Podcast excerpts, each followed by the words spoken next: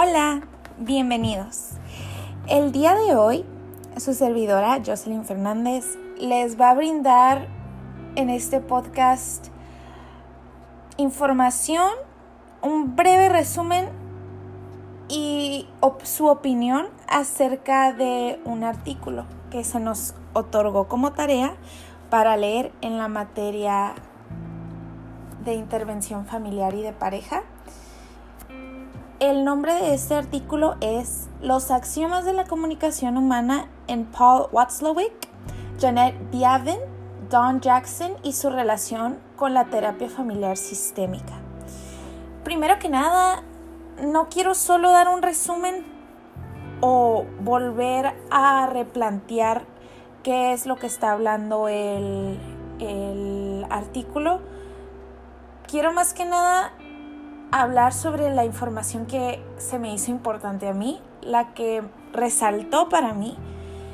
Y sí, ah, antes que nada quiero establecer que el artículo pues es muy fácil de digerir, no es largo y más que nada lo que también me ayudó es que el día jueves de la semana pasada en clase estábamos indagándonos y estábamos conociendo estos cinco axiomas. Entonces, al momento de leer este artículo, ya contaba con una base previa acerca de lo que era, entonces no era como que toma, te doy esta lectura y va a ser como que léela y analízala. No, ya yo traía como una base para comprender esto.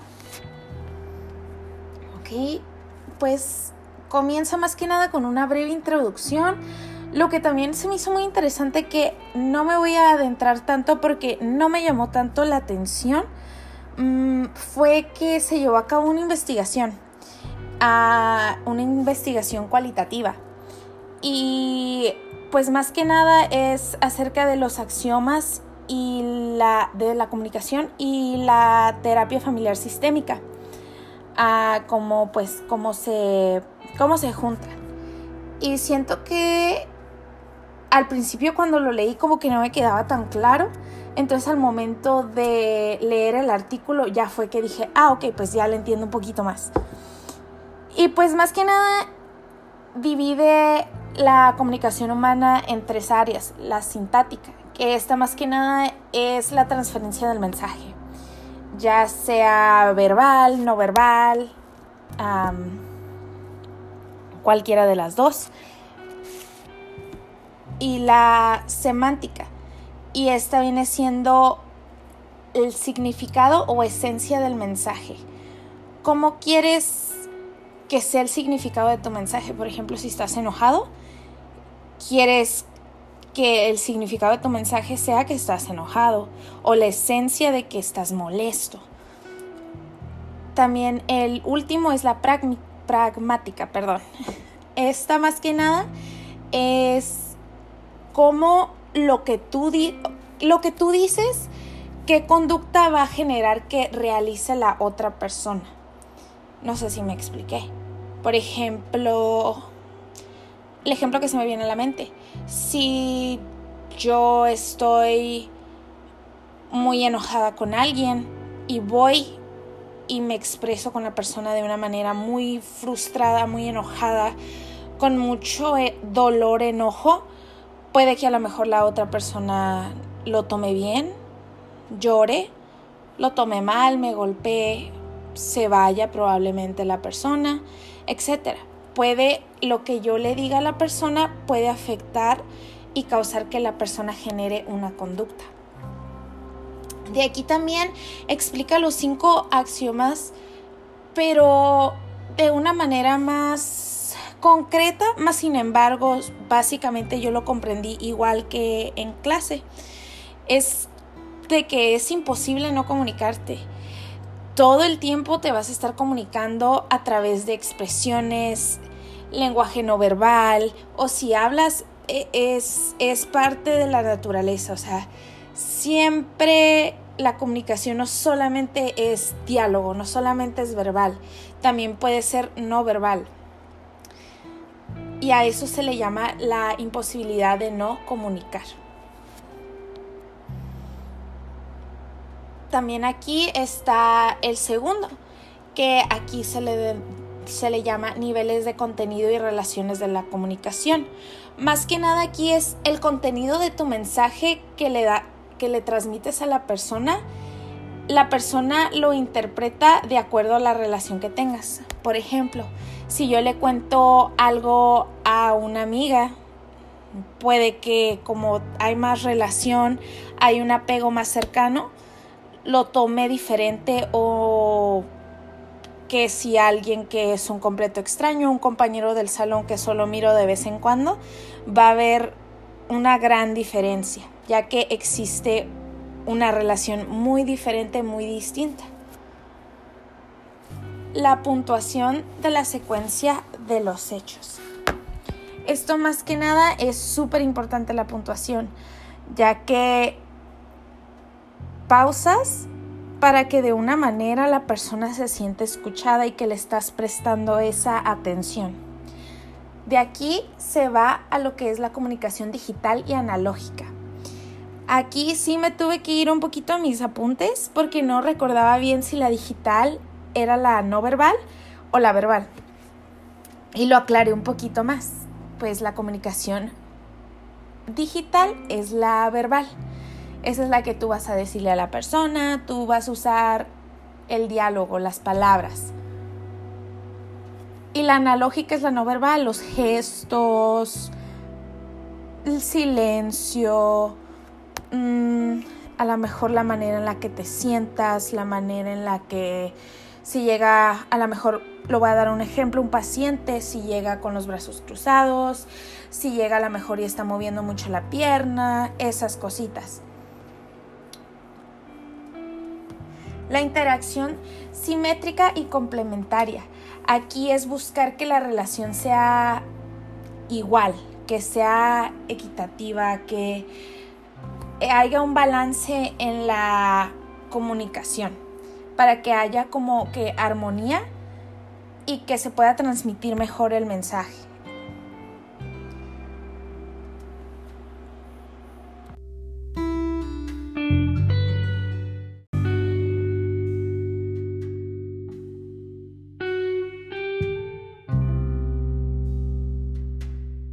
Una parte que me gustó mucho de este artículo fue que pone o hace ver que en nuestro ámbito social la comunicación es básicamente lo vemos como el lugar donde se forma nuestra identidad en base a cómo nos vamos interactuando con las demás personas. Ah, y eso es muy cierto, porque pues la comunicación lo es todo, es existe no verbal y verbal y, lo es todo para, dialogar con todas las personas. y pues la verbal más que nada es más, más usada, pero también la no verbal. El hacerle un gesto a alguien si no te cae bien o cuando estás sentado con una amiga, voltearla a ver si, si, pasa algo que no te gustó o pelar los ojos, cualquier cosa, eso ya es una comunicación. Y depende mucho a la otra persona que, con la que estás teniendo el diálogo. Es, eso se me hizo muy interesante porque es muy cierto. Y, y pues sí, y ya de aquí se va adentrando a lo que, más que nada definiendo este artículo de lo que es la terapia familiar, que para ya irnos adentrando muy más, más a fondo a lo que a lo que es la terapia familiar sistémica. Y pues más que nada, pues esta terapia familiar tiene sus inicios en la década de los 50, después de la Segunda Guerra Mundial. Y se crean estos centros en Estados Unidos que se, más que nada, estos se focalizan en la familia.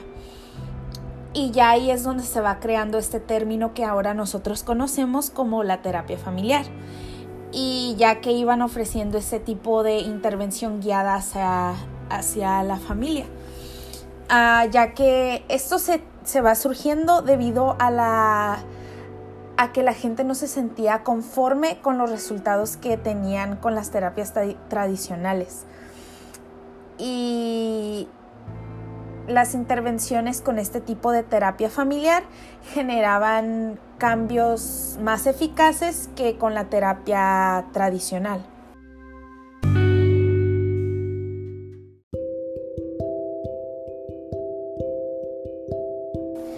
Más que nada, el objetivo de esta terapia familiar era más que nada eliminar, a lo que yo entendí, eliminar ese constructo rígido que existía de la terapia y esos comportamientos disfuncionales que estaban presentes, aquí esto lo, lo eliminaba para crear un posible seguimiento de que se vaya transformando la, la familia, creándola más funcional y más flexible. Aquí Don, Don Jackson fundó el Mental Research Institute en 1958. Aquí era más que nada este se usa para la orientación al ejercicio y estudio de la terapia familiar. Y hasta la fecha es una de las escuelas más significativas en terapia sistémica. Esto se me hizo muy interesante ya que era algo que en realidad yo no tenía, había escuchado del Mental Research Institute, pero no, en realidad no tenía yo una gran, no, sabía que es, era una de las escuelas más significativas para este tipo de terapia sistémica. También la escuela de Palo Alto que es más que nada un derivado del Mental Research Institute. se basa mucho en la orientación teórica de Waslowick, Biaven y Jackson. Y pues aquí ya de esta parte ya no quiero sonar tan repetitiva. Sigue hablando más que nada de los axiomas de Waslowick. Y pues ya de aquí se va adentrando a lo que es la terapia sistémica y la teoría de comunicación humana y cómo se ligan las dos juntas, ya que explica también los axiomas de la terapia familiar sistémica. Y el primer axioma es, lo voy a leer y ya más que nada de ahí voy a dar mi punto de vista. El tener en cuenta este axioma en las sesiones terapéuticas permite que el terapeuta pueda analizar la conversación no solo desde aquello que se narraba verbalmente, sino también la posibilidad de conectar lo hablado con la postura de los clientes cuando se expresan.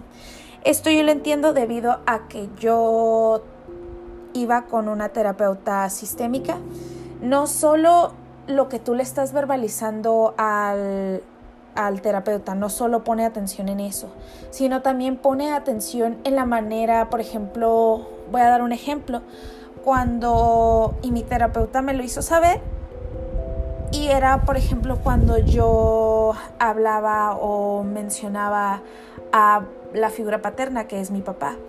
Yo tendía mucho a agachar la cabeza y no mirar no mirar a los ojos a mi terapeuta y como afligirme más. Y eso pues mm, no más estaba mencionando a mi papá o nada más decía, no, sí, mi papá esto y esto. Ahí es donde el terapeuta tiene que estar presente, observando, pero a la vez escuchando. El axioma número dos lo voy a volver a leer y también voy a volver a dar un ejemplo como el anterior. El axioma 2. Toda comunicación implica un compromiso y por ende una relación. Esta es otra manera de decir que la comunicación no solo transmite información, sino que al mismo tiempo impone conductas. Por ejemplo, la manera en la que vas a comunicarte va a imponer una conducta que tú vas a realizar. El axioma número 3 este alude a la puntuación de las situaciones y con esto nos permite determinar si la secuencia comunicacional es buena o mala. Aquí hay un ejemplo que se me viene a la mente con mi terapeuta actual. Ah, en muchas ocasiones hace pausas y en esas pausas yo como que yo, yo voy a dar mi punto de vista como, como paciente. Yo cuando hace esas pausas me sirven mucho a mí como para para estar carburando lo que acabo de decir o lo que me acaba de decir, pensarlo y analizarlo y acomodarlo a lo que le dije yo. No sé si me expliqué, lo voy a volver a explicar. Más que nada, el ejemplo que quiero dar es cuando hay esa pausa en terapia, para mí me genera ese espacio para yo sola en mi cabeza estar procesando la información que yo verbalicé o la información que me verbalizó mi terapeuta. El axioma número 4 va mucho de la mano con el axioma número 2 y es más que nada como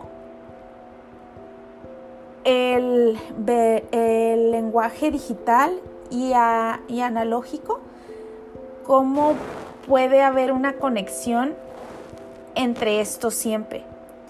Ah, y da aquí un ejemplo de que dice, si una persona llora, puede estarlo haciendo de alegría, de tristeza, de angustia. Depende mucho, no solo el hecho de llorar es siempre tristeza, puede significarse muchas cosas. También por eso tienes que estar muy, muy atento en esas cosas como terapeuta. Y finalmente el axioma número 5 dice, nos encontramos con relaciones que pueden ser complementarias y simétricas al mismo tiempo, dependiendo de los dominios en los que se desenvuelvan las personas comprometidas, al igual que los focos de observación en los que se acomoden. Y aquí más que nada es ver que las... ¿Cómo puedo explicarlo? Que las relaciones complementarias y simétricas, a lo que yo entendí, no tienen, o sea, hay relación entre ellas y se llevan de la mano. Y no siempre una relación complementaria o simétrica es mala o buena, o sea, es un tipo de relación con la que tú te puedes comunicar. Y sí, em, existe mucha relación con los axiomas de la comunicación.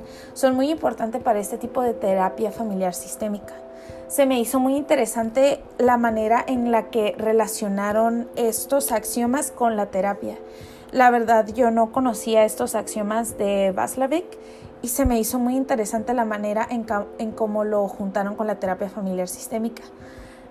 A mí ese artículo, la verdad, me identifiqué mucho ya que yo fui por mucho tiempo con una psicóloga que tenía este enfoque de terapia familiar sistémica. Y leía, por ejemplo, ahorita los axiomas. No me quise adentrar mucho con los ejemplos, ya que son como muy personales, pero sí, yo, yo miraba los axiomas y decía, no, si mi psicóloga hacía esto, mi psicóloga hacía esto otro. La verdad, no quería sonar repetitiva, probablemente me trabé mucho porque soy muy ansiosa en el podcast, pero no quería sonar muy repetitiva con la información, más que nada dar mi punto de vista y lo más importante que a mí me gustó. Entonces eso será todo por mi podcast. Muchas gracias por escucharlo y nos vemos en el próximo.